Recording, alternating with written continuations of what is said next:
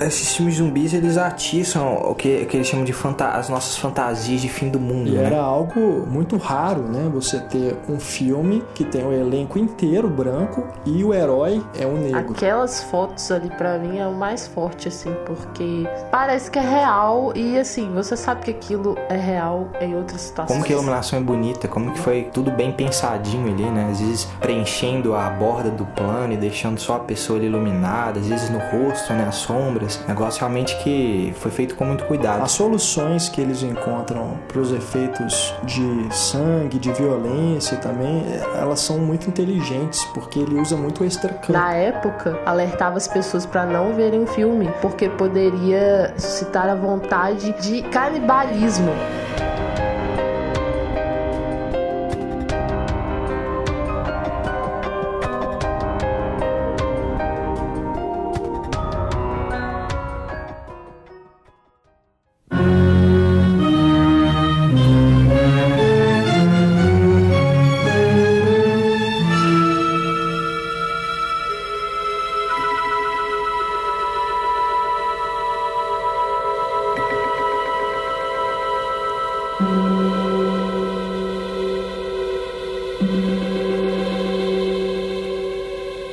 Pessoal, eu sou o Renato Silveira. Oi, eu sou Raquel Gomes. Eu sou Antônio Tinoco.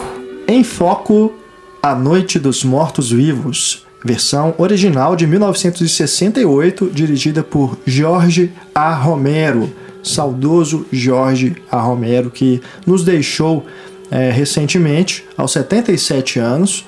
Então, este programa vem em homenagem a esse grande cineasta que é um dos pioneiros do terror moderno, né? Vamos dizer assim. Ele não foi o inventor dos filmes de zumbis, de mortos-vivos, mas sem dúvida nenhuma, com A Noite dos Mortos-Vivos, ele remodelou esse subgênero né, do horror. Então, neste programa, nesta terceira edição do podcast Em Foco, nós vamos debater A Noite dos Mortos-Vivos, Night of the Living Dead, de 1968, primeiro longa de George A. Romero, estrelado por Dwayne Jones e Judith O'Dea, né, nos dois papéis principais.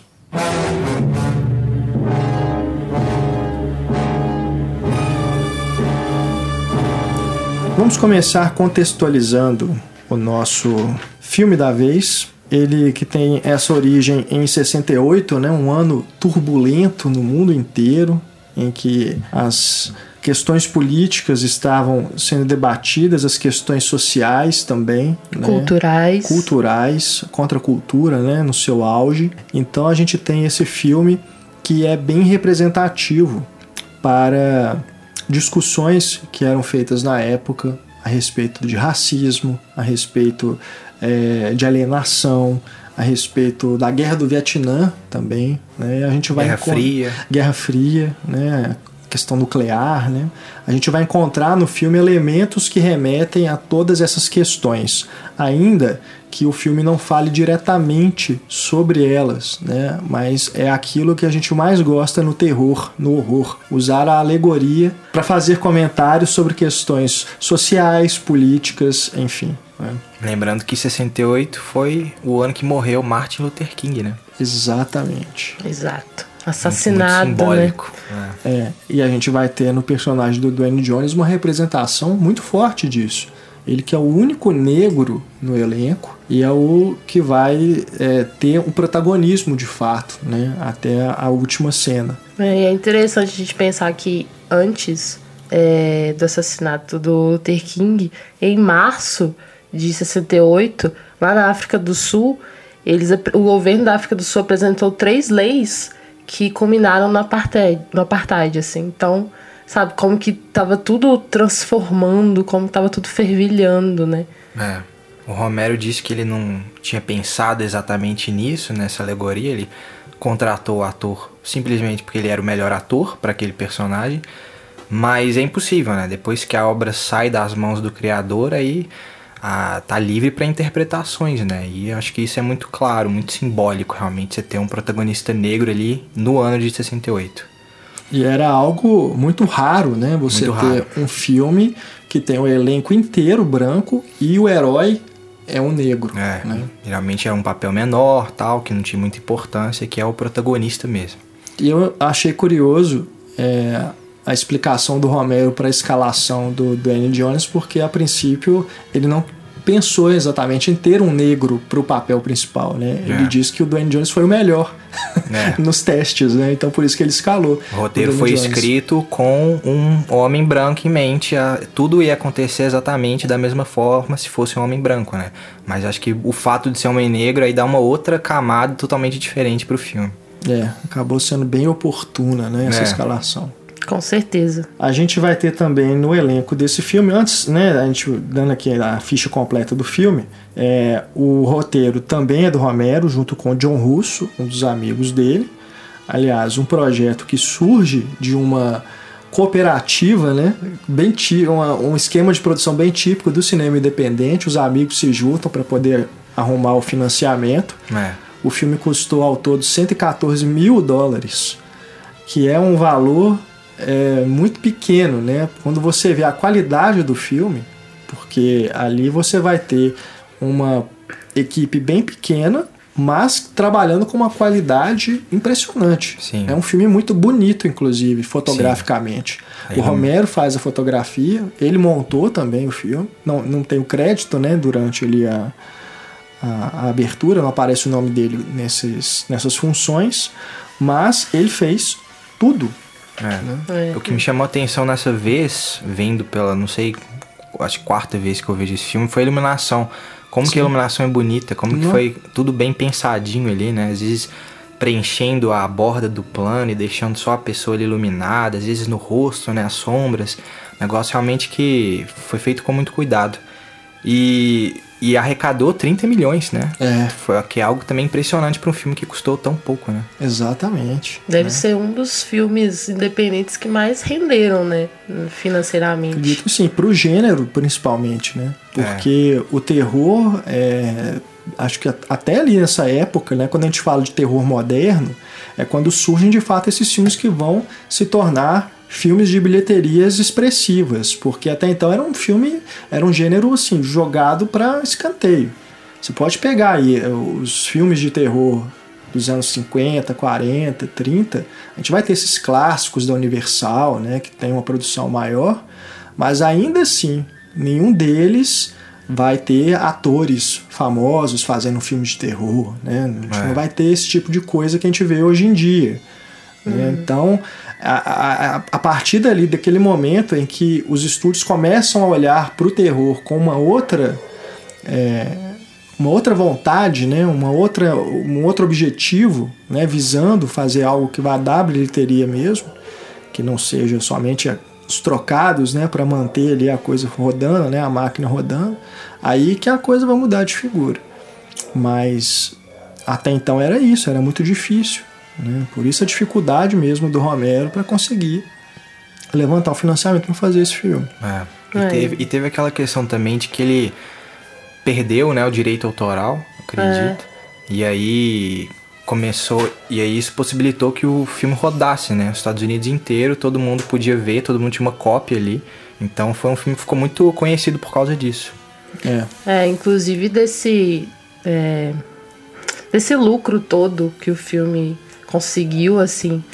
Eu li que o Romero teve pouco retorno. Na Sim. verdade, quem teve retorno foram os distribuidores, essas pessoas que estavam nos negócios, assim.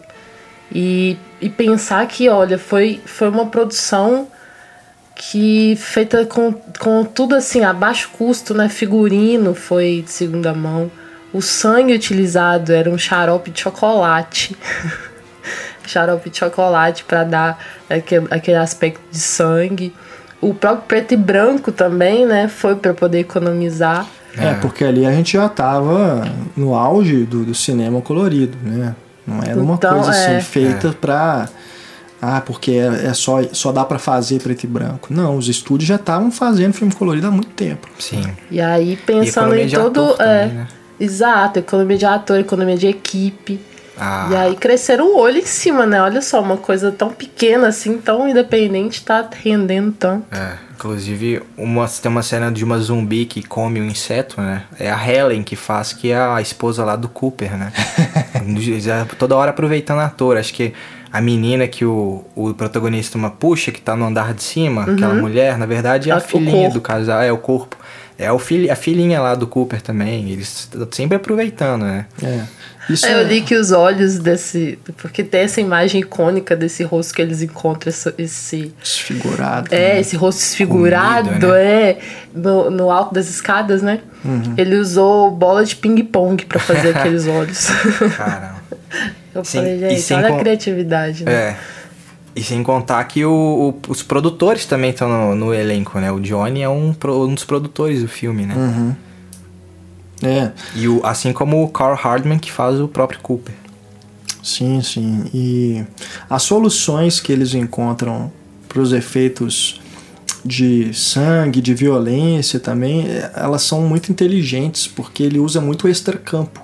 Então, por exemplo, quando você tem uma cena de um personagem eh, batendo com uma marreta, com um pedaço de pau, com qualquer coisa na cabeça de um zumbi, os golpes eles estão sendo desferidos, mas ele não acerta na frente da câmera. Ele tá batendo ali, É. mas você não vê ele acertando, né? Então você não precisa desse efeito, dele mostrar esse efeito pra gente, de um, um rosto sendo despedaçado e tudo. E só mais pra frente é que a gente vai ver de fato os, os mortos-vivos. Eu não vou usar a palavra zumbi, porque em homenagem ao próprio Romero, né, que não usava esse termo nos filmes. É, mas quando você vê os mortos com o rosto desfigurado, é só bem mais pra frente. Tanto que o primeiro que aparece lá no cemitério, ele só tá com uma manchinha de sangue no dente, assim, né? É, você Tudo nem. bem, que ele pode é. ter acabado de se transformar, mas nem o olho é, branco, nada disso que a gente tem essa imagem do zumbi, né, de hoje em dia, Decomposição É. quase, né? não tem muito esse efeito, né? É. Só mais pra frente, bem pontual assim, quando dá um close, é que você vê um ator com um efeito de maquiagem assim mais trabalhado, né? E tem, lógico, esse rosto que tá ali no alto da escada, todo desfigurado, mas é bem curioso que tem um erro, né? Entre aspas, assim, porque quando o Dwayne Jones já vai lá em cima pra pegar o Ben, né, o personagem, O Ben. quando ele vai tirar aquele corpo dali, você vê que o rosto tá, da menina tá Normal, todo né? inteiro. É. ele puxa, ainda tenta encobrir assim com o cobertor, né? Mas acaba aparecendo pra gente. Pequena falhazinha. É. Tem, Mas tem um- várias falhazinhas, né? É. Mas acho que É. é. é o charme do filme, né? Sim, Produção sim. independente. Tem, às vezes a câmera faz um movimento brusco assim pra cima pra enquadrar direito. Tem um jump cut terrível ali. Tem. Entre o Cooper e a esposa dele, né? Que tá Nossa. olhando pra um lado e de repente ele tá olhando pro outro, né? Do nada. É muito brusco. É, o Romero até em entrevista fala que ele não gosta muito assim de ver porque ele só vê os erros, né? só vê as, as falhazinhas técnicas que ele não, naquela época ele não sabia, né? Aham. O negócio de pular o eixo também, tem muito disso nesse filme. Então ele fala que ele não gosta muito assim de ver por causa disso.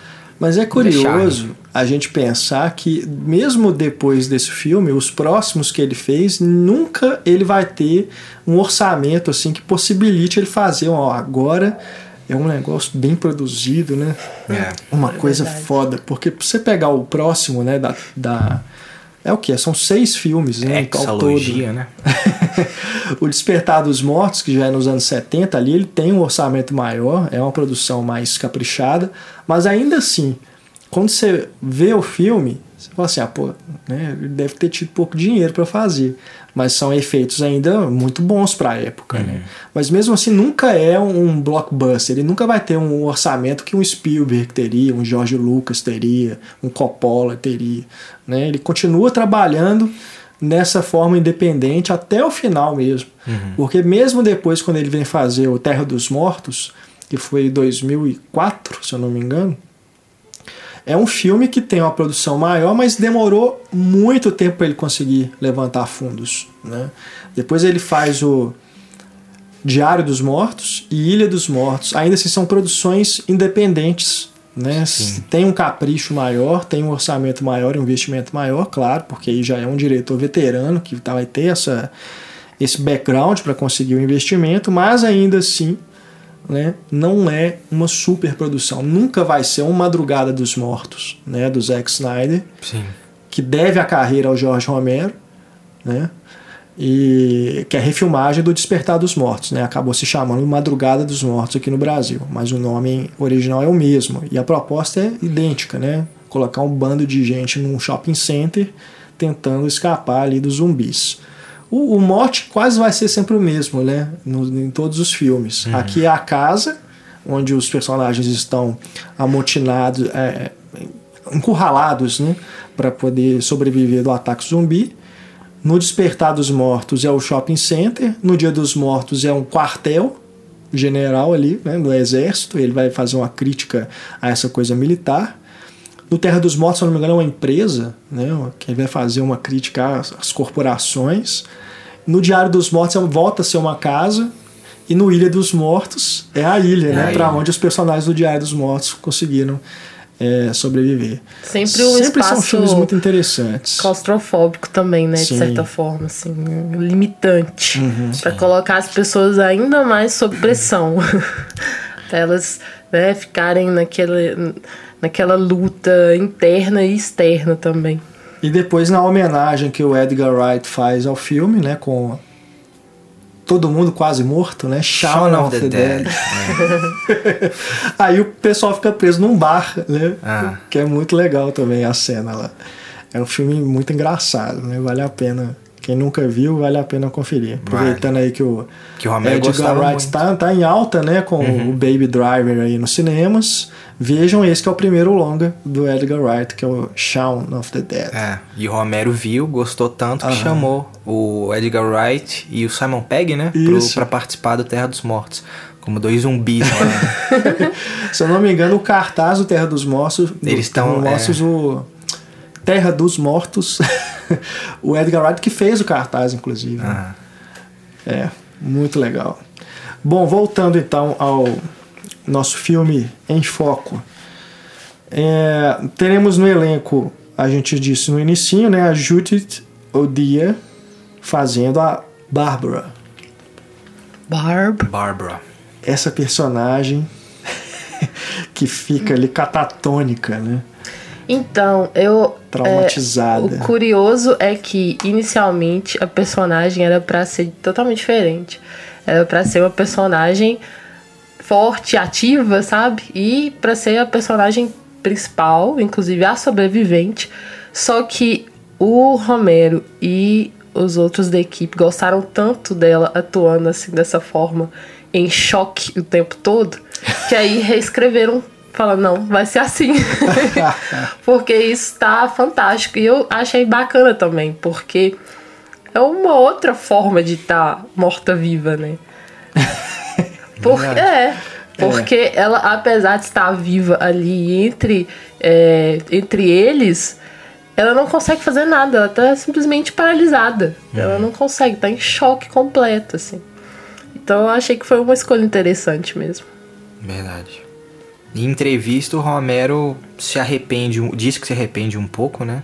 Se arrepender é uma palavra um pouco forte. Mas digamos que ele tentou corrigir isso no, na refilmagem, né? De 1990 que o Tom Savini dirigiu. Uhum. E aí deu uma outra cara ali pra, pra Bárbara, né? É verdade. É. Eu vi esse filme há pouco tempo, inclusive. Eu sempre fiquei assim, ah, tem que ver, né? Essa refilmagem, qual que é e tudo. Mas nunca tinha visto.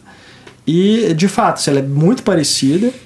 Ela é, tem a produção do Romero, o roteiro do Romero. Mas tem algumas mudanças. E a principal, de fato, ela está na personagem da Bárbara que tem um, um, protagonismo maior, inclusive, do que o do personagem que é o representa o Ben, né, no caso ali. Uhum. É, seria uma, então uma volta a esse roteiro original, assim. É, esse... parece que sim. Uhum. Mas eu tenho problemas com o finalzinho. Ele, eu ele, não vi ele o filme, chega, então... ele chega no momento assim, ele tem uma frase que podia encerrar ali. Uhum sabe? Que tem muito a ver com o. o eu, eu, não estou me lembrando, vocês me lembrem aqui se eu tiver errado. Eu não estou me lembrando se essa frase tem no original, que é quando alguém olha para os mortos e fala: eles são a gente e nós somos eles. Tem não. Que é uma frase perfeita, podia é. encerrar ali o filme. Mas não, aí estende um pouco mais, aí. aí eu não gosto tanto assim do, da, do dessa o últimozinho ato ali do, do filme, não. Mas é, não é esteticamente tão bom quanto o original, não tem um trabalho de fotografia tão bom. É, tem aquela cara de anos 80 ali, aquelas produções de slasher, né? Uma coisa meio. Anos 80 qualquer sua coisa meio estética genérica. questionável. né? Eu acho que tem até bons filmes, né? Se a gente pegar os do Carpenter, por exemplo, são filmes interessantes esteticamente, mas eh, dessas cópias que surgem do Halloween, de Sexta-feira 13, que vira só isso, né? Point and shoot. É. É mais ou menos isso. É, e o Tom Savini não é um diretor, né? É um cara especialista em maquiagem e efeitos visuais, que trabalha com Romero, trabalhava com Romero desde Despertar dos Mortos. Ele fez a maquiagem toda, ele, ele é reconhecido na indústria por isso.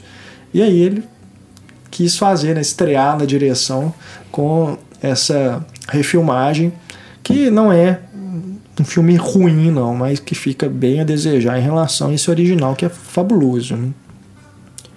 Aí a gente tem também é, no elenco né, aquele personagem que aparece junto com a Bárbara no início, que é o irmão dela. Que aquela sequência de créditos iniciais ela já é bem interessante porque vai mostrando aquele carro né, subindo ali aquela estrada, já está num lugar meio deserto, meio sem saber o que, que é aquilo, né, para onde que eles estão indo. Aí eles entram naquele cemitério e o nome do Romero aparece no enquadramento que tem a bandeira dos Estados Unidos fincada entre os túmulos. Né? É. Então já passa uma mensagem Muito ali simbólico. né? E aí vai ter aquela brincadeira lá do irmão, né? Com a, com a irmã, que é a Bárbara, Tinha que ser brincadeira de irmão, né? falando que ah, ele vai te pegar, ele vai te pegar, e é quando aparece o primeiro zumbi. É né? quase uma punição a morte dele, né? Por estar reclamando de tanta coisa, inclusive dos mortos, né? que foi lá reclamando que foi visitar o próprio pai, Nossa, né? reclamando Negócio o tempo todo. tenso. Tá até umas, um, uns trovo, um trovoada assim, né? Parece que é um, um negócio de uma punição divina mesmo. Boa. E aí, Gostei, punição divina, é verdade. esse personagem, né? Ele é o Johnny, né? O, O Johnny. irmão. Johnny. Ele Johnny toma aquela pancada na cabeça, mas não fica muito claro se ele virou um zumbi ali na hora, né? Se ele morreu. Então eu não sei pra vocês, mas não, não fica uma coisa assim, ah, ele pode voltar a qualquer momento e ser o herói, né? Tipo, ele chegar lá na casa e ajudar a galera a, a se salvar. Olha, pra mim, não, Não, eu cria não essa pensava... esperança, porque a gente não vê ele, ele morrendo, né? Ele bate a cabeça e fica lá desmaiado. É. Eu não imaginava ele voltando pra ser o herói, mas eu imaginava que ele ia voltar de alguma forma, assim, e ia aparecer sozinho, assim. Mas do jeito que apareceu foi ótimo. Porque era o que aconteceria, né, É. gente? Se a gente for parar pra pensar, poxa, a casa tá cercada de mortos-vivos e é engraçado porque aquele aquele morto-vivo que aparece primeiro seria então o primeiro zumbi moderno, né? O zumbi moderno número um, aquele que aparece no cemitério, assim. Que, Sim, foi, que é a partir seria. desse filme que aí criam-se novas regras para como os mortos-vivos seriam. é, estariam nos filmes, assim, né? A partir Sim. desse filme do Romero. É um marco, E- né? Pois é. E eu acho interessante porque é, nas minhas pesquisas eu vi que antes do filme dele, os zumbis, como eram chamados, né? Eles, eles se transformavam em zumbis a partir de uma magia negra. Um voodoo, alguma coisa assim, mágica Sim. né? Essa coisa é, tinha essa ligação assim com, com magia. Se eu não me engano, inclusive, o primeiro filme de zumbi é de 32, que é o Zumbi Branco. White Zombie. é. E tem isso mesmo. Pois é. E aí, a partir desse filme do Romero, é que o zumbi em si, ele não tinha essa. ele- não tinha uma. Uma origem, assim, que, que vai determinar. É isso. Você vê que no próprio filme. Eles acham que é por causa da radiação, de, Então a história é maluca. É uma história História maluca. super louca. E por causa de uma radiação de um satélite que estava vindo de Vênus. Eu nunca vi usarem Vênus como planeta de referência para esse tipo de coisa. Eu achei super curioso, assim. Mas não fica, não fica determinado que é, É. isso. E aí é, eu achei interessante, assim, porque além dele tirar essa, essa questão de, de ser uma transformação a partir de uma magia negra, né? De ser uma coisa mais misteriosa, trouxe todo esse, esse signo pro, pro, pros zumbis, assim. De representarem outras coisas, né? É. A explicação nesse subgênero geralmente nunca funciona, assim. É um É. negócio que. Eu gosto da ideia do Despertar dos Mortos, que é dita ali pelo, por um dos personagens, que é uma ideia mais mística mesmo. Não acredito em inferno, mas ele fala que, né, aquela frase clássica, quando o inferno estiver cheio demais, estiver lotado, os mortos vão começar a andar na terra. Então essa ideia é, é foda pra mim. É a ideia, não tem explicação. É punição mesmo Punição. pra gente ali, sabe? Então quando começa co- coisa de vírus, coisa de é, radiação, assim, acho que é viagem demais. Acho que tem que aceitar o mistério mesmo dos zumbis. É, isso é, é até curioso, porque tem esse mito, né, de que não tem explicação e que é uma das regras dos filmes de zumbi, não explicar de onde que eles vieram. Mas nesse filme já tem, de certa forma, quando aparece aquele noticiário, né? É. Que eles escutam falando isso, que dessa sonda, esse satélite que veio de Vênus, que caiu na Terra com radiação.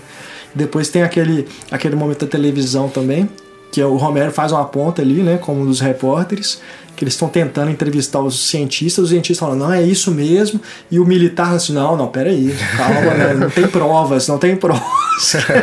que é mais uma coisa também que a gente vê muito, né, sempre o- as forças armadas querendo encobrir tudo, né, classified, né, tudo É. sigiloso, e não deixam os, os cientistas abrirem a boca, né, sobre E- as reais causas. E ele também propôs essa nova abordagem dos zumbis comerem carne humana, né?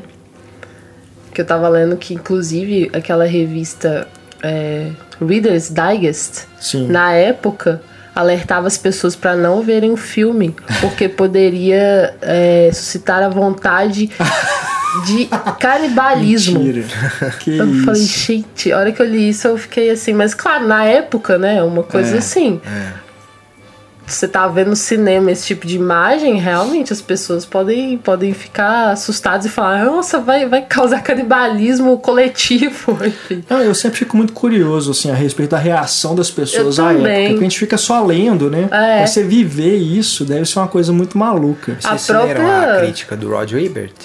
Não, não, não. não. Não, não é uma crítica exatamente, é algo assim que eu acho que eu nunca vi ele fazendo de- daquela forma. Porque o que ele faz é narrar a reação da plateia, justamente. Na crítica tem uma crítica longa falando da plateia, vendo esse filme. Ele adora o filme, mas ele fez um texto falando da plateia. E aí ele. Porque esse filme foi lançado acho que meses antes da MPAA é, lançar uma nova regra de classificação etária para os filmes. Então, crianças podiam ver A Noite dos Mortos Vivos. Era liberado, ninguém sabia. Genial. É, ninguém sabia o que, que era o filme, naquela época a pessoa ia pro cinema e pronto. Então os pais levavam os filhos juntos. Então ele. Eu até peguei um trechinho aqui que Ro- da crítica do Roger Ebert, que ele escreve assim. É, houve um silêncio quase completo. O filme tinha parado de ser deliciosamente assustador na metade e tornou-se inesperadamente aterrorizante. Havia uma garotinha do outro lado do corredor, talvez com 9 anos, que estava imóvel em seu assento e chorando.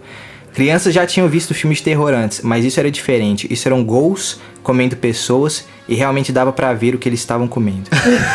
Isso era garotinhas matando as suas mães. Isso eram pessoas pegando fogo. Pior ainda, até o herói foi morto. Então foi um negócio assim que ele, ele falou, achou que realmente podia traumatizar as crianças. Então ele fez um texto falando, não levem seus filhos pra esse filme. Não levem. Caramba. No, é, realmente, pra criança, Pra É. criança é pesado. pesadíssimo, pesado não tem isso. como não. E realmente, tem a garotinha matando a mãe com né, É uma, uma- espátula, sei lá o que é uma aquilo. ferramenta, Uma né? ferramenta assim e. É. Caramba. E aquela cena do banquete, né? que você vê ali, eles estão comendo os órgãos, assim. As aquilo, tripas, né, Imagina aquilo. Eu fico imaginando o negócio, você falou, Renato. Em 68, gente, a galera vendo aquilo, sabe? É impactante demais, assim, é muito gráfico. Essa cena é a minha favorita do filme. Mas o. Tem uma zumbi que é engraçada demais, que parece que ela tá no supermercado. Porque tem o carro lá, né, onde eles estão pegando os restos mortais, ela entra assim, pega na maior tranquilidade e só sai, assim, ela não tira da carne, né? Ela pega e, fala, e vai embora, né? Uhum. Tem uns zumbis andando com os braços, né, uhum. no fundo. É. Eu li uma curiosidade forte. que nessa cena eles nem precisaram fazer maquiagem porque já era tão nojento comer aquelas coisas, fazer de conta que tava comendo aquelas coisas. Com chocolate, né? É, depois com chocolate misturado, enfim, que as pessoas já estavam pálidas naturalmente. de tão nojento que era. Então nem precisou fazer maquiagem. Olha isso. Maravilha. É só um adendo aqui também, porque tem uma outra referência anterior, né, para filmes sobre mortos-vivos, que é justamente Mortos que Matam, que é baseado no I Am Legend do Richard Matheson, que foi uma inspiração para o Romero escrever esse roteiro também. Só que ali no caso são vampiros, né? É, então não são exatamente mortos-vivos, mas tem essa semelhança. Quando você vê o filme, ele tem essa coisa. Depois, quando tem essa refilmagem, né? Mais recente com o Will, Will Smith, Smith né? aqueles vampiros eles parecem mortos de fato, né? Parecem uhum. zumbis, né? É. Mas é uma mistura, né, uma coisa com a outra. Mas é uma referência do próprio Romero também para esse pro roteiro de A Noite dos Mortos Vivos.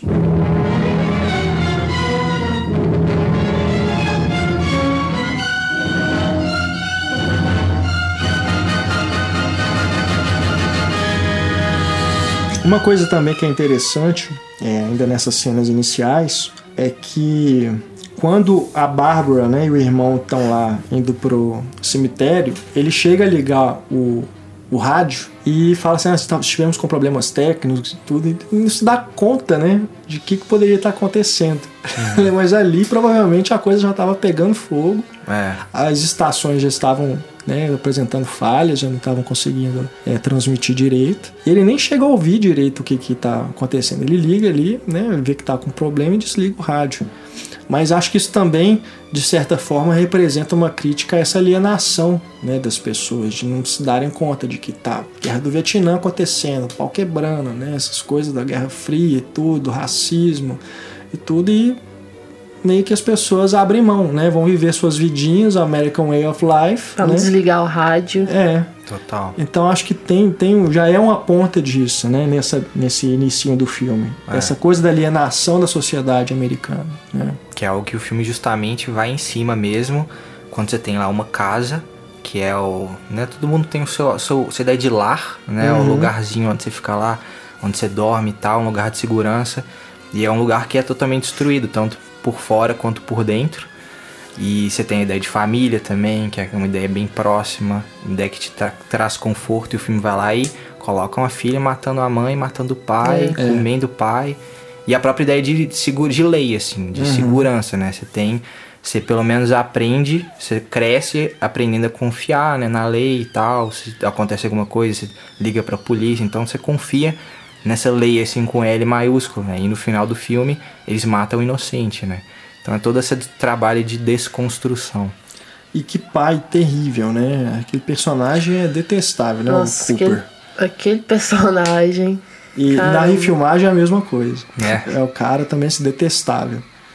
Mas ele é interpretado pelo é, Carl Hardman. Nenhum dos atores era tinha um currículo né, anterior. Uhum. O próprio é, Dwayne Jones, ele era um ator de teatro. A Judith também estava começando a carreira, né? E os outros também, os mais velhos ali, eles não, não vinham assim de uma, de, um, de uma carreira de renome nem nada, né? E esse personagem, o Harry, né? Que é o, o pai, ele representa também esse esse branco, né, médio, que é o cara que é preconceituoso, machista, misógino, né, que você vê que ele não quer deixar, ele quer ser o, ele só ele quer ter razão. Ele quer né? controlar quer tudo. controlar tudo.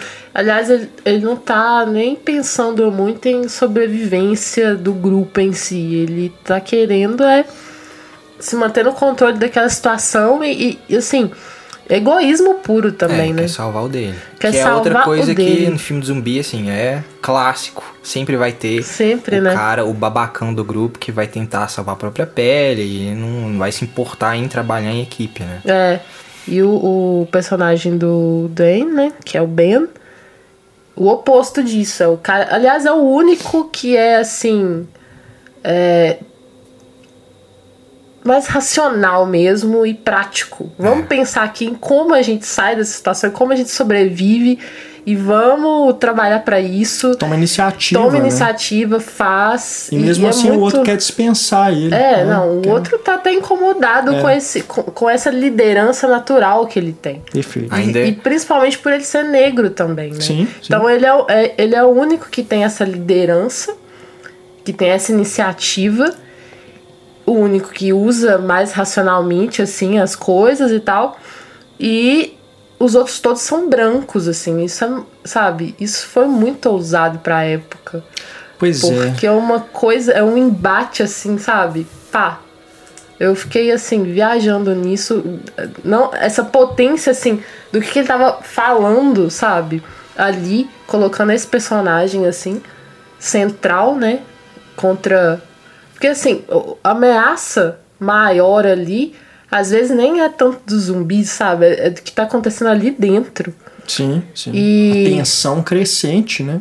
E quando saem essas pessoas do porão, que eles não imaginavam que estavam lá, ele coloca mais lenha na fogueira. Sim. Os caras já estão ali, né? Os dois já estavam ali, né? Sem saber o que que ia fazer. Aí chegam esses personagens. Me, me dá até uma impressão assim, de, de peça de teatro, sabe? Essa encenação ali É. dentro da casa. Que tá ali aquele cenário, só tem aquele lugar e de repente entra essas pessoas, né? Do, abre a portinha ali, ele sai, entra. Aí a coisa E- É. vai ficando. O texto vai ficando mais complexo, né? E olha só, pelo menos comigo, assim, a arma tava sob o poder do Ben o tempo todo. E a gente não se sente inseguro em relação aos outros do grupo. Porque a gente sabe que ele tem responsabilidade. A partir do momento que aquela arma ele deixa de lado e o personagem odioso visa essa arma e quer pegar, aí você já começa a ficar preocupado. Tipo, cara, essa arma na mão desse cara não vai dar coisa legal, É. assim. E você já percebe que ele tá querendo usar até contra o próprio Ben, assim. Uhum. Então isso eu achei muito poderoso, sabe? É, é- é colocar esse, esse lugar pro negro. E é muito verossímil também, porque é o maior exemplo de resistência, né? Tipo, o cara negro que ele sofre, o que ele luta, sabe? Então, assim, pra mim foi muito verossímil até nisso, assim, ne- nesse, nesse signo de resistência mesmo. Sem dúvida. E. Diga, Antônio.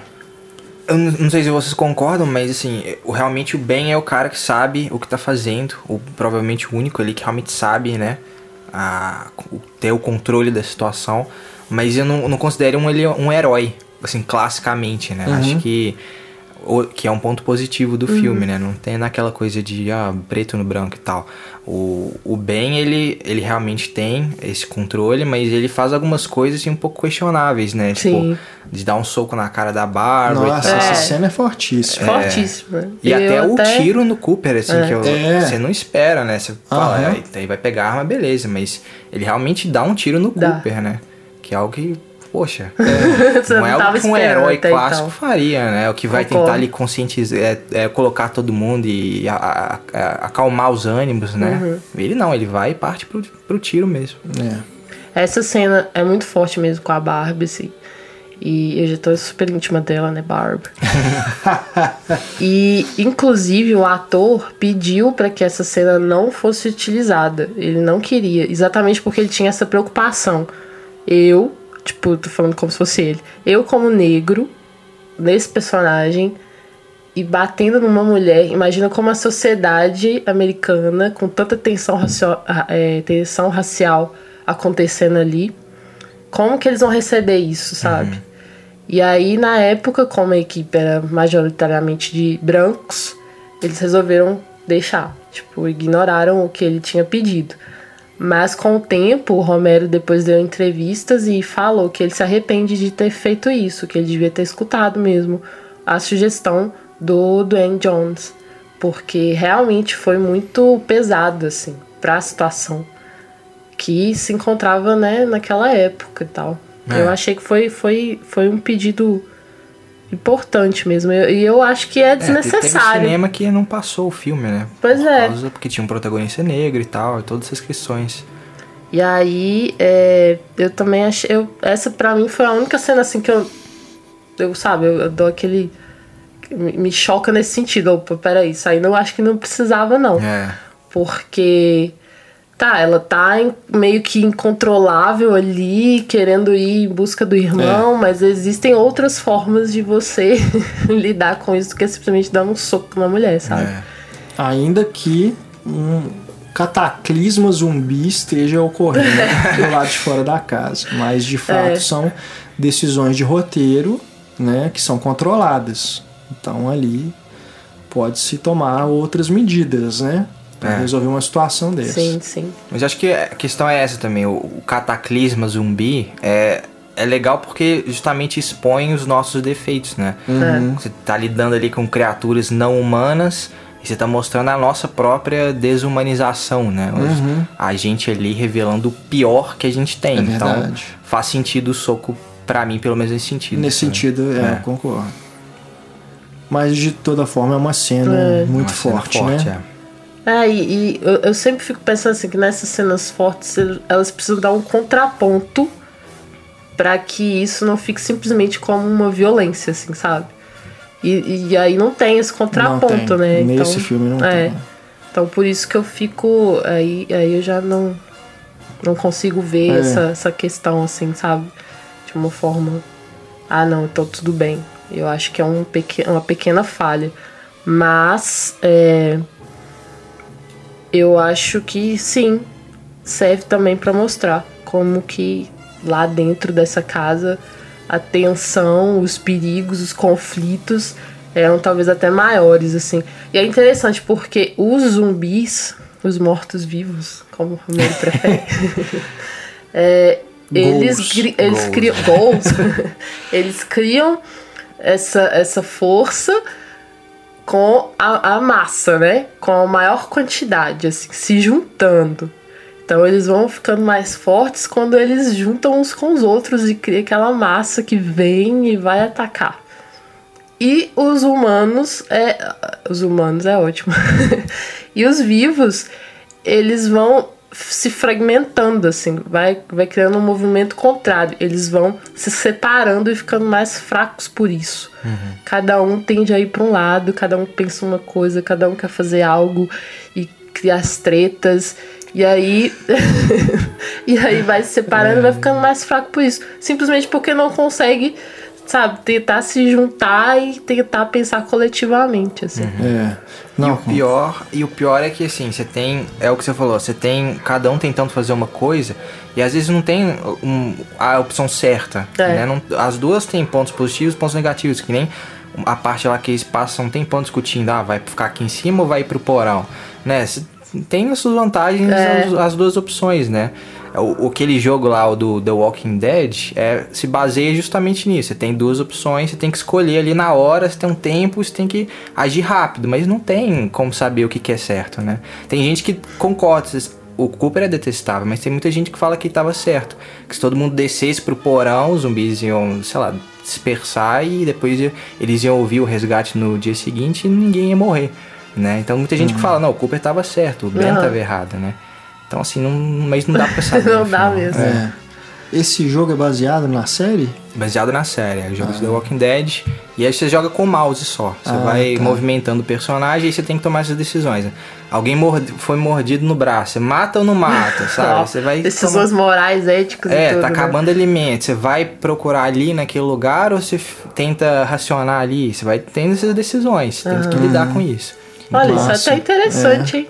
Muito bom. É, não, é. não, a influência, né, de A Noite dos Mortos Vivos, né, do Romero, é tão grande pro gênero que ela vai também pros games. Então, muitos desses jogos novos é, tem o Left 4 Dead, Sim. tem o Dead Rising, né, que é Resident Evil. Resident Evil. O Dead Rising, então, eu, eu já tive a chance de jogá-lo. É uma coisa assim. É, é afli- é- dá uma aflição, porque, como ali no filme, que a personagem fala, né? Aliás, acho que eu tô confundindo, acho que é na, na É no remake dos anos 90. Mas alguém fala assim: ah, eles são poucos, né? E eles são lentos. Eu dou conta de ir lá fora e derrubá-los, né? Não, Tudo o Ben, bem, fala, o ben quando- fala ele isso. fala isso também, Uhum. né? Ele fala assim: eu dou conta de bater neles, eu já fiz isso aqui. Isso. Então, assim, quando são dois, beleza. Né? Agora, quando vem aquela massa de Pois zumbis, e no jogo é exatamente isso. Porque vai aumentando. Isso passa no shopping também, né? Que é uma referência ao Despertar dos Mortos. Aquilo ali vai ficando de um jeito que você não consegue escapar, cara. Você pode estar com a arma que você tiver, serra elétrica, o que for. Você não consegue escapar, porque eles vão aglutinando em cima assim, do seu personagem. Aí fica igual o aí Snow na Batalha morre. dos Bastardos. É tipo isso. Porque o lance do jogo é você sobreviver a maior quantidade de horas possível, Aham. entendeu? Ele não tem exatamente um final. Ele vai durando e durando, durando. Você tem que sobreviver.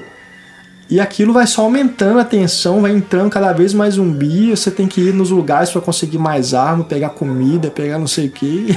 É complicado, cara. E tem um jogo de tabuleiro que é sensacional. Chama Zombicide. e a ideia é mais ou menos essa. Não é um contra um. Você tem que jogar em grupo pra você sobreviver. Aí você tem seus personagens no tabuleiro. E cada rodada vai entrando mais zumbi no, no tabuleiro. Vai entrando, vai Aí o entrando. tempo É. vai ficando curto. É, aí você tem que pegar os objetivos ali, você tem que tentar matar, tentar pegar arma, fazer busca pra pôr alimento, e você tem que jogar junto. Olha que interessante. Porque não dá pra jogar separado. Cara, deu vontade de jogar tudo isso aí agora. e olha que eu não sou uma pessoa de muitos jogos. Deu vontade. É, é muito legal. Agora, uma coisa que eu gosto muito também no A Noite dos Mortos Vivos é como que ele trabalha o extracampo. Eu já falei aqui da, de como ele usa criativamente, né, para questões de orçamento, para não mostrar a cabeça sendo despedaçada com os golpes e tudo. Então ele mostra isso no extracampo, né, deixa isso no extracampo, mas também, por exemplo, na cena em que o Ben conta para Bárbara o que, que ele viu antes de chegar na casa. Ele narra exatamente a cena, né? Parece que ele tá lendo ro- um roteiro, né? Que tinha um caminhão com zumbis pendurados e sendo arrastados pela estrada e aquilo ali Você o vai criando na motorista sua cabeça aquelas perdeu imagens. o controle, o caminhão virou, explodiu. Você vai imaginando a cena, né? E eu fico pensando que hoje em dia seria muito tentador para um diretor filmar isso, sabe? Não colocar, não usar só a nossa imaginação, mas tipo fazer um off do, do cara narrando e mostrar isso, fazer um flashback, alguma coisa assim. Aham.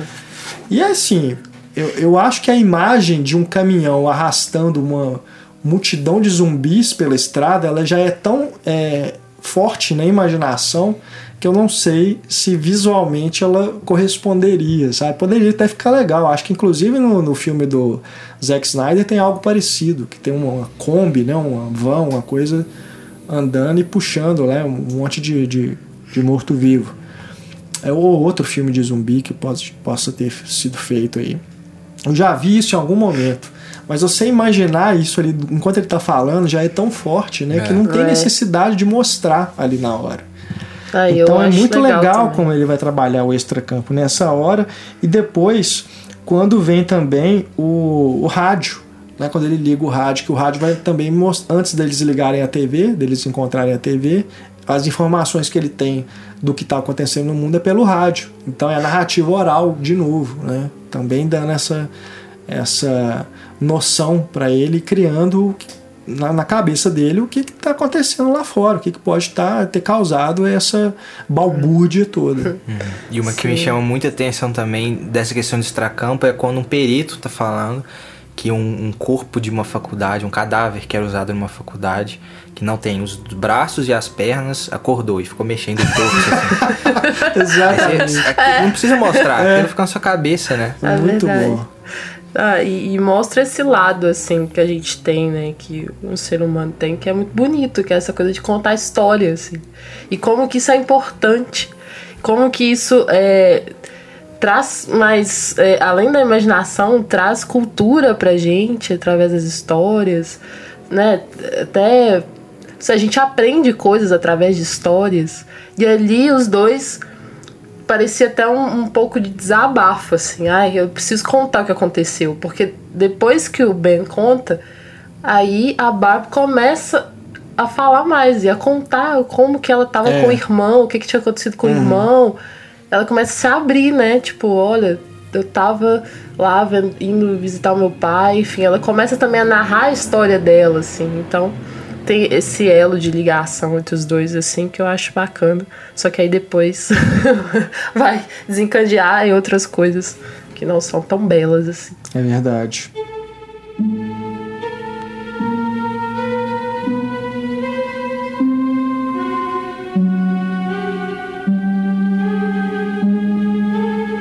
Tem também, né, o, aquela informação que os pais que estavam na família Cooper, né, dá para os personagens que a menina foi mordida, né, por um É. dos zumbis. Que isso também vai ser usado à É. torta e direita É. em todo filme de zumbi, né? Vira um Conceito clichê. Clássico, é. né? Porque inicialmente eles só, só falaram que a menina estava machucada, né? Depois eles falam, não, ela foi mordida. Aí. Aí. Aí você associa a febre É. e tal, aí. Aí, na, na sua cabeça já É. faz toda ligação. Mas na época provavelmente foi um grande susto, ainda mais que era criança. Né? É. Foi, é. Nossa. E assim, porque outra o filme coisa que eu tratava queria. da radiação, os mortos estão levantando. E a menininha, teoricamente, estava lá machucada, É. com uma mordida, né? Você não pensa, não pensa a infecção, né? Transmissão, assim, de algo, né? É, quem já viu outros filmes de zumbis e vê esse pela primeira vez, saca Já manja. de cara, É. né? Porque já, já viu isso em outros lugares, né? Mas de fato, pra época, Pra época. Outra deve ter coisa. sido assim um, um plot twist ali, né? É. Assim, nó, tem um aqui dentro, né? Entre nós, Entre nós. o tempo todo. A gente não sabia. É. E é uma menina ainda. E, e o, o cara querendo levar todo mundo pro porão. Pois é. e aí, outra coisa que eu pensei foi a estética dessa menina com esse olhar, sabe? É, Esse olhar já meio monstruoso, assim, e esse cabelo caído. Isso também foi uma coisa que foi muito copiada depois. É né? mesmo. Eu não sei se teve antes, porque eu não ah, sei. eu acredito. Mas se tiver, é muito difícil, né? Mas a estética da menina mesmo, assim, em primeiro cinema, plano, assim, sabe, com esse cabelo pra frente, É. assim, metade só do rosto coberto, outra metade descoberta, e esse olhar, tipo, já não sou mais a mesma. É, foi filmes do gênero, eu acho que é, talvez seja bem mais difícil encontrar, né? Mas a gente pode imaginar que o Romero, sendo um fã de ficção científica e terror, pode ter também se inspirado em alguma coisa gráfica também, né? Alguma ilustração, ele pode ter visto alguma coisa assim e se inspirou para criar a cena, mas um cinema de fato, né? eu acho que a partir daí vira uma imagem que vai ser repetida várias vezes, né? E sem dúvida nenhuma, um filme que teve um impacto como A Noite dos Mortos Vivos, isso vai ser um- uma referência também para outros diretores. né? Uma coisa que a gente não falou, que eu acho também. Eu não lembrava, eu achei interessantíssimo. Os zumbis são. Os mortos-vivos são um pouco mais inteligentes, né? Aham. Hoje a gente tem o morto-vivo que só anda e morde, né? É. E nesse filme eles pegam pedras pra quebrar vidro e pega porrete pra quebrar a porta, É né? verdade. Tem até uma inteligênciazinha ali que restou, né? É verdade. Então, não, é tanto é que a, a menina, quando vai matar a mãe, Ela pega, a um- ferramenta, é. aquele negócio É. lá, né? Ela não vai simplesmente pra morder, Morder, ela é. pega a ferramenta. E aliás, ela nem depois vai morder a, a mãe, É. porque a mãe aparece depois, né? Quando o Ben vai pra lá, ela não tá mordida, assim. Verdade. Ela só matou a mãe, ela só a fim de matar a mãe. Pois é, a mãe, a mãe vira zumbi depois? Vira. E né? o Ben mata. Ah, é verdade, É. é. é. De fato. Mas é, isso é curioso mesmo. É uma É. maneira diferente, né? De que ela lida ali com, com a mãe. Talvez, será que tem a ver com isso? Talvez uma, ela reconhece ainda um pouco a mãe. Assim, ah, não, Vou me vingar de tudo que você me disse, não é agora. vou fazer diferente. né? Olha aí, é o caso a se pensar, hein? Agora, é- esses filmes zumbis, eles atiçam o que, o que eles chamam de fanta as nossas fantasias de fim do mundo, né? Aham. Porque a relação que a gente tem com o filme é muito de tá, eu tô torcendo ali pros personagens sobreviverem e tal, mas eu quero ver mortes, né? Eu quero ver os zumbis comendo gente, porque a graça de, de, um subgênero desse é esse, é ver a violência acontecendo, né? Pelo menos pra mim. Ó, a gente oh, tem aí tá declarações Não, eu acho... impactantes. Eu acho que Antônio. Qual é a relação? Vocês torcem assim para todo mundo sobreviver mesmo no, Olha, até o final? Eu não torço para todo mundo, mas eu torço para aqueles que eu gosto, assim, ah, com os quais eu me identifico. Então você quer que os outros é. morram? É, de uma certa forma, para com quem eu não me identifico, eu quero ver morte. É, Você tá certo. É, acho que tem muito disso, assim, a gente quer ver essa violência acontecendo, né? De. É, né, eu concordo, é. Né? Tem isso mesmo. A gente fica.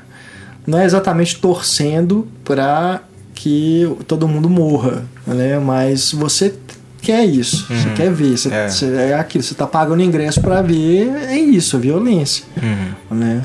Você está entrando nessa para satisfazer o seu desejo de ser, de ficar ali angustiado, de ficar aflito com aquilo, enojado, né? Quando você vai ver um filme de terror, acho que você tem isso em mente. É. Né? Você, é, você pagar o ingresso para ir num trem fantasma. Você quer tomar e, poxa susto. Vida, você quer tomar, é, né? você não quer sair de lá. Vivos, né? A gente tem que pensar no lado deles também, né? Os mortos-vivos, eles só estão querendo sobreviver, estão com fome, precisam comer, é. sabe? tem mas, isso. É, mas acima de tudo, né, você, eu acho que o seu desejo principal enquanto você está vendo um filme desses é você criar essa conexão com os personagens e torcer para que ele sobreviva. É. Agora, vão ter outros que você não vai ter essa conexão e quando acontecer alguma coisa com ele, você não vai se importar tanto assim. Você vai se divertir vai talvez feito. mais. você vai se divertir é. mais com a forma como ele foi né, executado, qualquer coisa do tipo. Agora, por exemplo, além do bem, aquele casal que explode lá com a caminhonete, era, era um cara, gente boa, né? E era um cara, inclusive, é. que fazia que uma, um intermédio, assim. Mediando é. ali, né? O conflito entre o Ben e o Cooper, né? É verdade.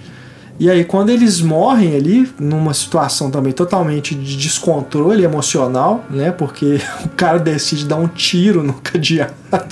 É, de combustível. Não, não sei se é sangue frio ou burrice, ou né? burrice. É. E aí explode tudo, né? Pega fogo no negócio, o combustível ali na caminhonete. Logo mais racional, né? Serve é. um churrasco para os zumbis. Né? Aquilo é um verdadeiro churrasco. Mas realmente, é, assim... Mas ali você fica assim... também, porque apesar de ser... É, matar esse personagem, né? Apesar de parecer burrice, parecer, sei lá, despreparo. É, pode acontecer, né? Naquela situação de é. desespero. É. E, cara, tá dando errado isso aqui. Aí às vezes não consegue nem pensar o que é mais, mais, mais viável, assim. Mas, Mas eu realmente senti por eles, assim. Sim, eu acho que era um, era um casal que eu queria que fosse mais pra frente, tá, Antônio? não, eu acho assim, é, esse tipo de coisa também gera é, externa, né? Algum, algumas reações das pessoas no cinema. Quando você vai ver um filme de terror, tipo O Albergue, é, o próprio Madrugada dos Mortos, né? esses filmes que são mais de gore mesmo, que você vê que tem gente na plateia que fica vibrando com essas coisas. É, né? Acho que o sucesso desse subgênero tem muito a ver com isso, assim. Essa relação que a pessoa tem com, com a violência, né? É. Que a humanidade tem com a violência, de querer ver e tal. E o zumbi possibilita isso, porque são. Cê, sei lá, você tem na sua, no fundo da sua cabeça, você tem pô, seria bom viver num mundo em, em que não há lei, em que não há regra nenhuma e você pode matar qualquer pessoa que te irrita, né? E aí você coloca lá o zumbi, que é parecido com uma pessoa, e você pode fazer o que, que você quiser com aquele zumbi. Você pode cortar, decepar, dar, dar tiro e que não vai ter punição nenhuma, né? Então acho que tem esse lado, assim, que atrai os, as pessoas, né? Não precisa ser um psicopata, uhum. mas acho que as pessoas têm um, um, nível de violência interna, assim, que elas gostam de ver na tela, né? É, isso é uma coisa que tem na refilmagem do Tom Sabine. Ah. No, no final, quando a, a menina sobrevive, ela encontra, ela vai para um campo lá de refugiados, né, de sobreviventes, que tem esses caipiras, que fazem ali aquela força-tarefa, né, que acabam matando bem no filme original. Uhum. E eles resgatam ela, levam ela para essa, essa reserva, e lá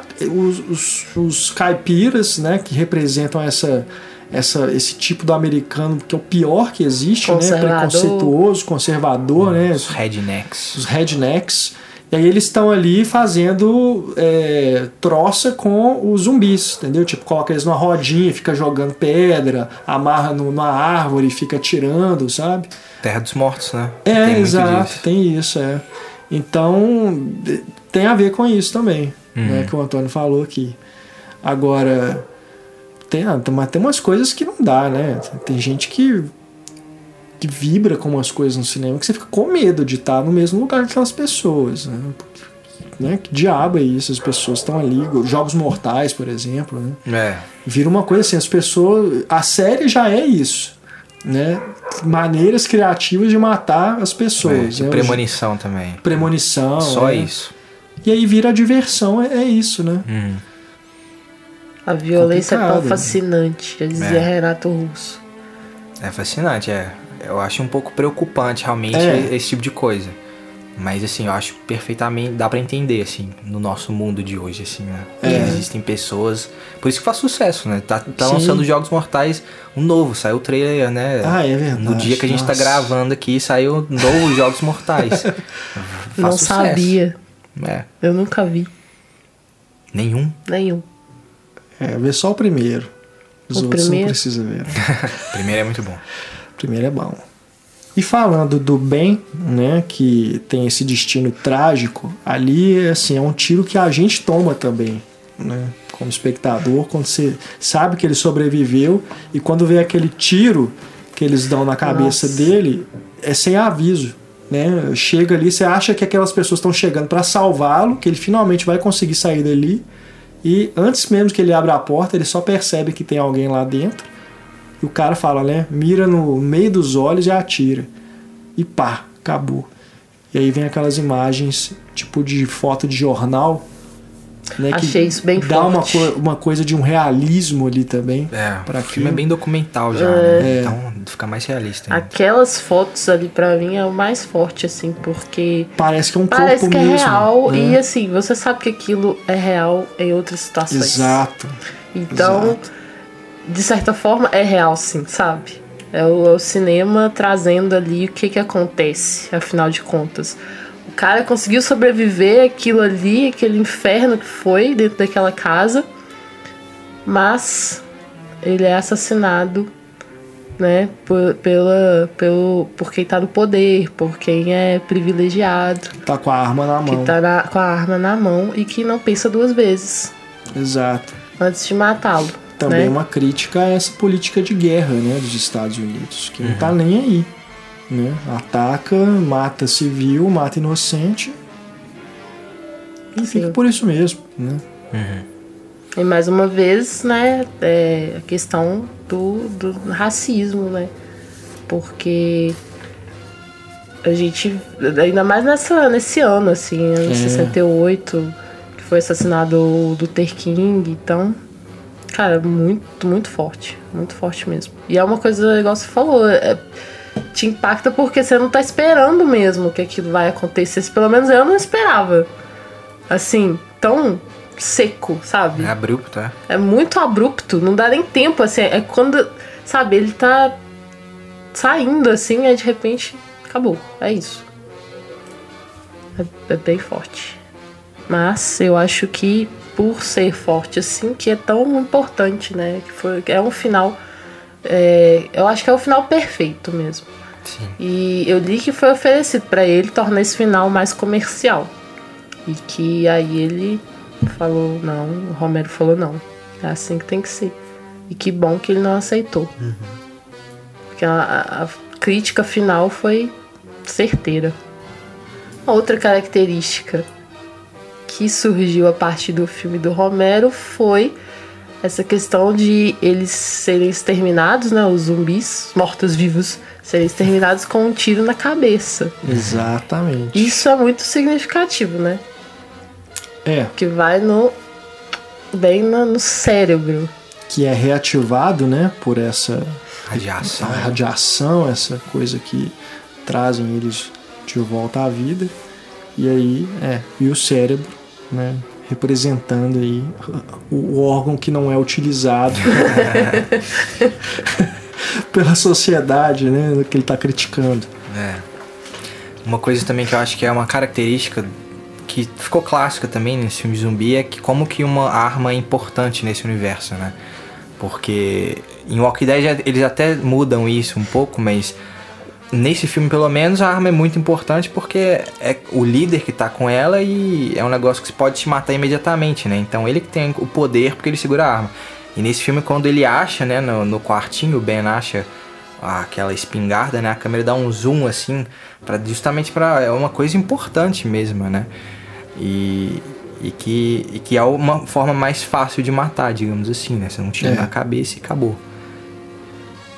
É, ainda mais nos Estados Unidos que a gente sabe como é que essa, essa relação questão com arma, né? É. Armamentista lá é complicadíssima, né? Muito. Facilidade de acesso muito grande, né? É. Se nem Obama conseguiu frear isso, né? Porque o negócio é muito forte mesmo. Bom, e aí a gente fica pensando sobre todos esses, esses símbolos relacionados aos zumbis do Romero, assim, como que a metáfora é importante, né? Para os filmes dele, especialmente já nesse primeiro, que a gente já falou de algumas coisas, mas eu queria pontuar assim mais especificamente é, essa crítica por trás da falta de raciocínio e a fome por carne fresca, que a gente pode fazer várias leituras aí, questão de consumismo, cultura de massa, e o homem sem identidade também, né? Esse homem que é levado a um desejo simplesmente, sem pensar, só por uma questão de sobrevivência. A palavra ampla, sobrevivência. E a gente pode pensar também em fanatismo, que também seria essa falta de raciocínio, né? Sobre alguns, alguns pensamentos, algumas ideologias. É, falta de informação também. E eu acho que é por isso que ele coloca tanto a mídia tão presente no filme, assim. É, a TV tá em primeiro plano. Você assiste a TV com os personagens, assim. É. Ele coloca só um uma máscara ali, né? Sim. Representando é... a moldura ali da tela. Então, assim, você tá vendo o que os personagens estão vendo e durante um bom tempo. Rádio também é muito importante. O único que não dá tanta importância é o nosso querido lá, que a gente não gosta. que ele, ele quer ir pro porão e não tá nem aí com é. rádio, com televisão. E é, e é até legal, porque a mulher dele, nessa hora, não aceita fácil, né? Eu até gosto disso, porque ela, ela se contrapõe, fala, não, como assim? Você acha que a gente vai ficar aqui preso, sem ter as notícias, sabendo que tem rádio lá, tem televisão? Então, não, isso é burrice. Então, é bem importante para ele, assim, colocar a mídia e como que a, a mídia aborda esses momentos de crise também.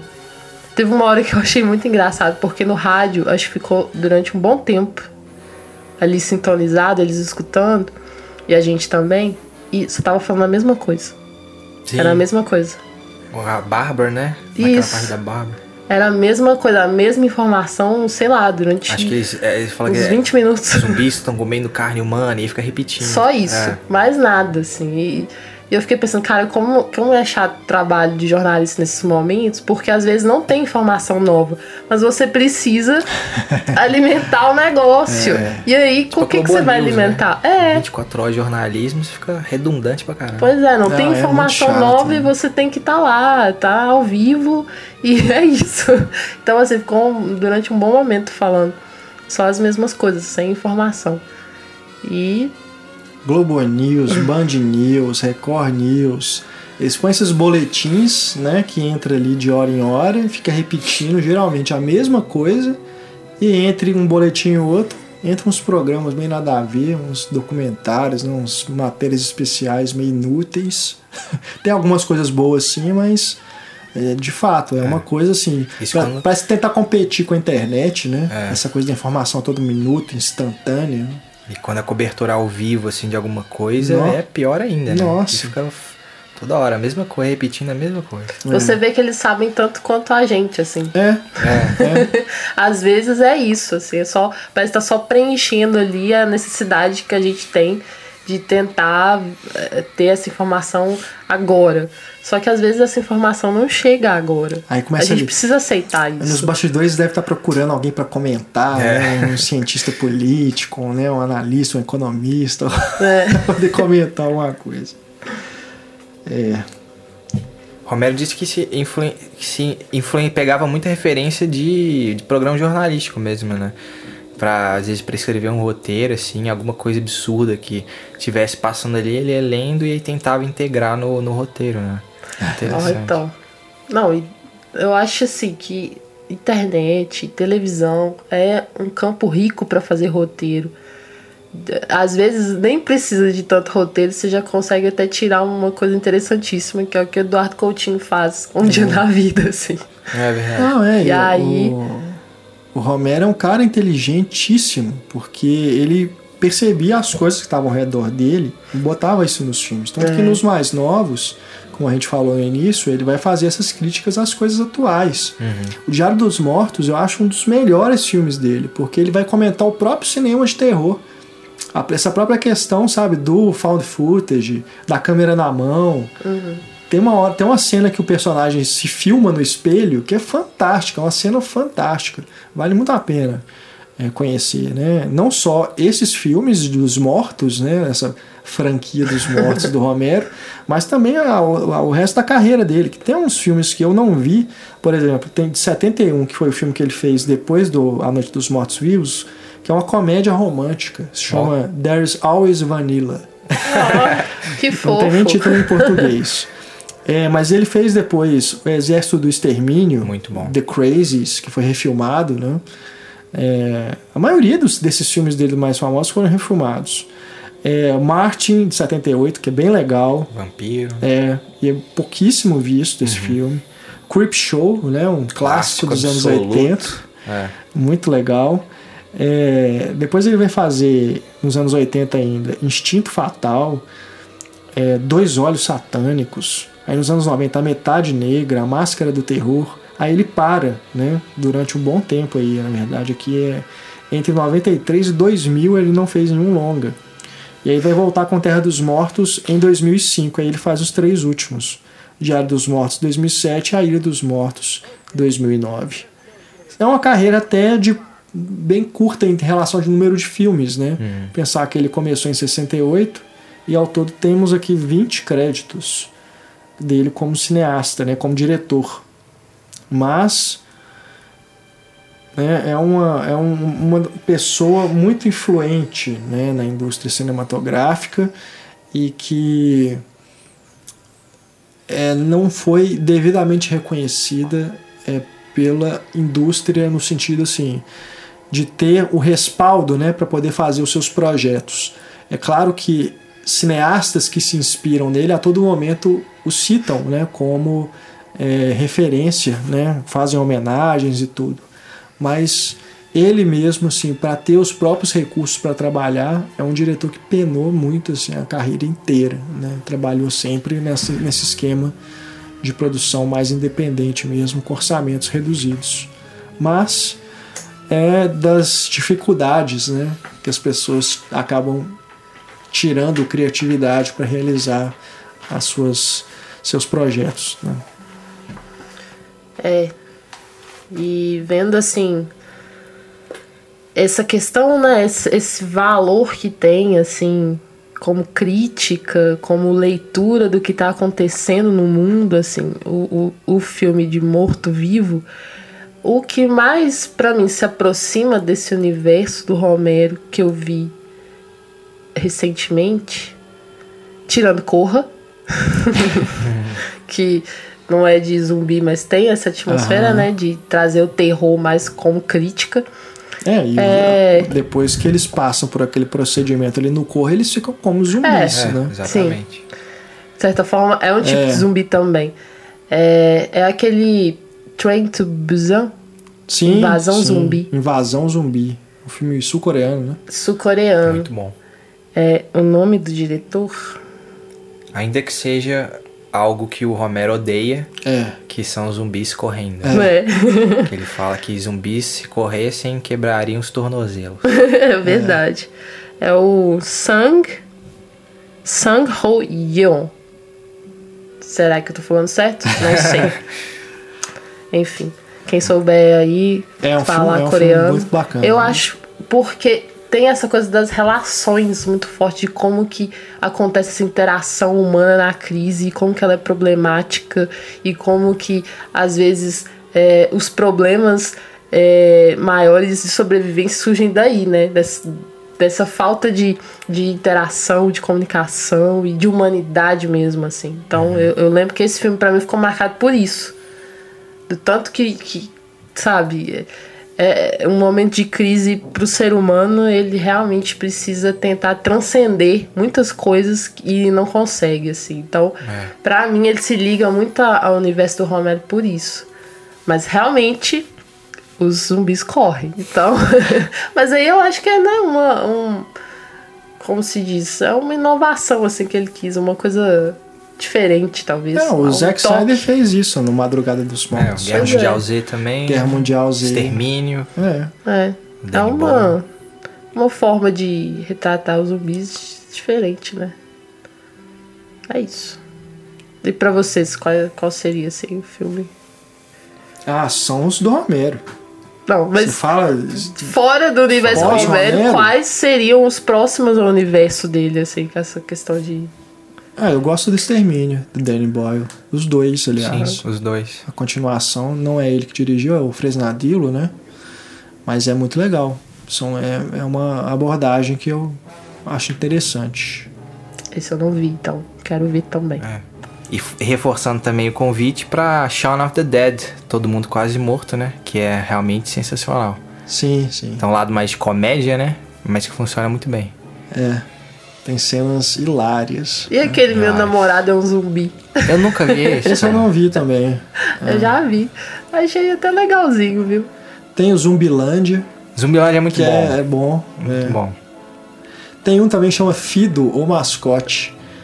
Ah, sim. Que a, a menina pega o, o zumbi pra ser tipo companheiro dela, É. né? Tipo uma, um ajudante. Ele é, ele é usado como mercadoria nesse sentido. E acaba criando uma relação é com a Carrie Ann Moss, né? A É? Trinity do A Matrix. É um filme é um filme bacana. É um filme bacana. Fido o mascote.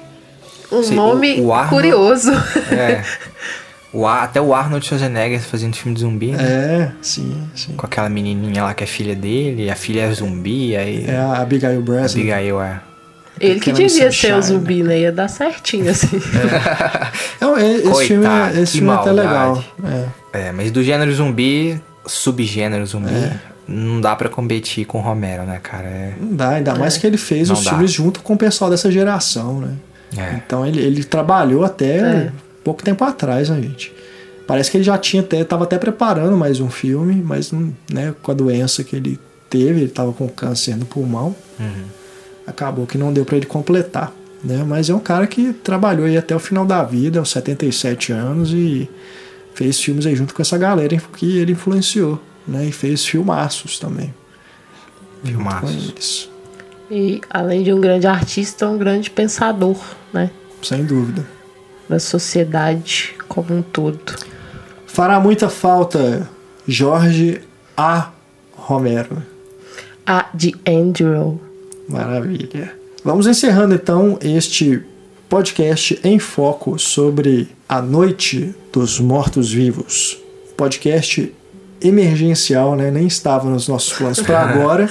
A gente queria falar do Romero em algum momento, com certeza, mas aproveitando então esse momento, né, muito triste para os fãs, fazemos essa homenagem para incentivar mais pessoas a conhecerem a obra do Romero. Esperamos que você que nos escutou tenha gostado do episódio. Não deixe de conhecer os outros podcasts da, do nosso projeto, né? E não deixe também de se tornar um padrinho para você ter acesso a outros conteúdos, outros materiais de cinema que estamos produzindo. Muito obrigado pela audiência e a gente se encontra em breve em mais um podcast. Fique ligado e até a próxima. Grande beijo, tchau. Um abraço.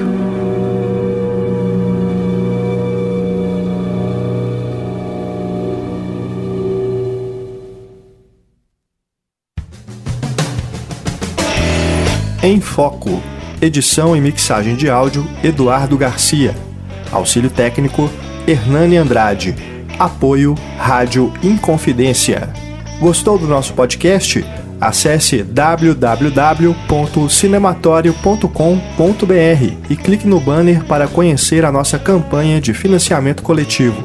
Colaborando com o nosso projeto, com o valor que puder, você investe na produção de conteúdo sobre cinema e nos ajuda a manter a qualidade e a independência do nosso trabalho.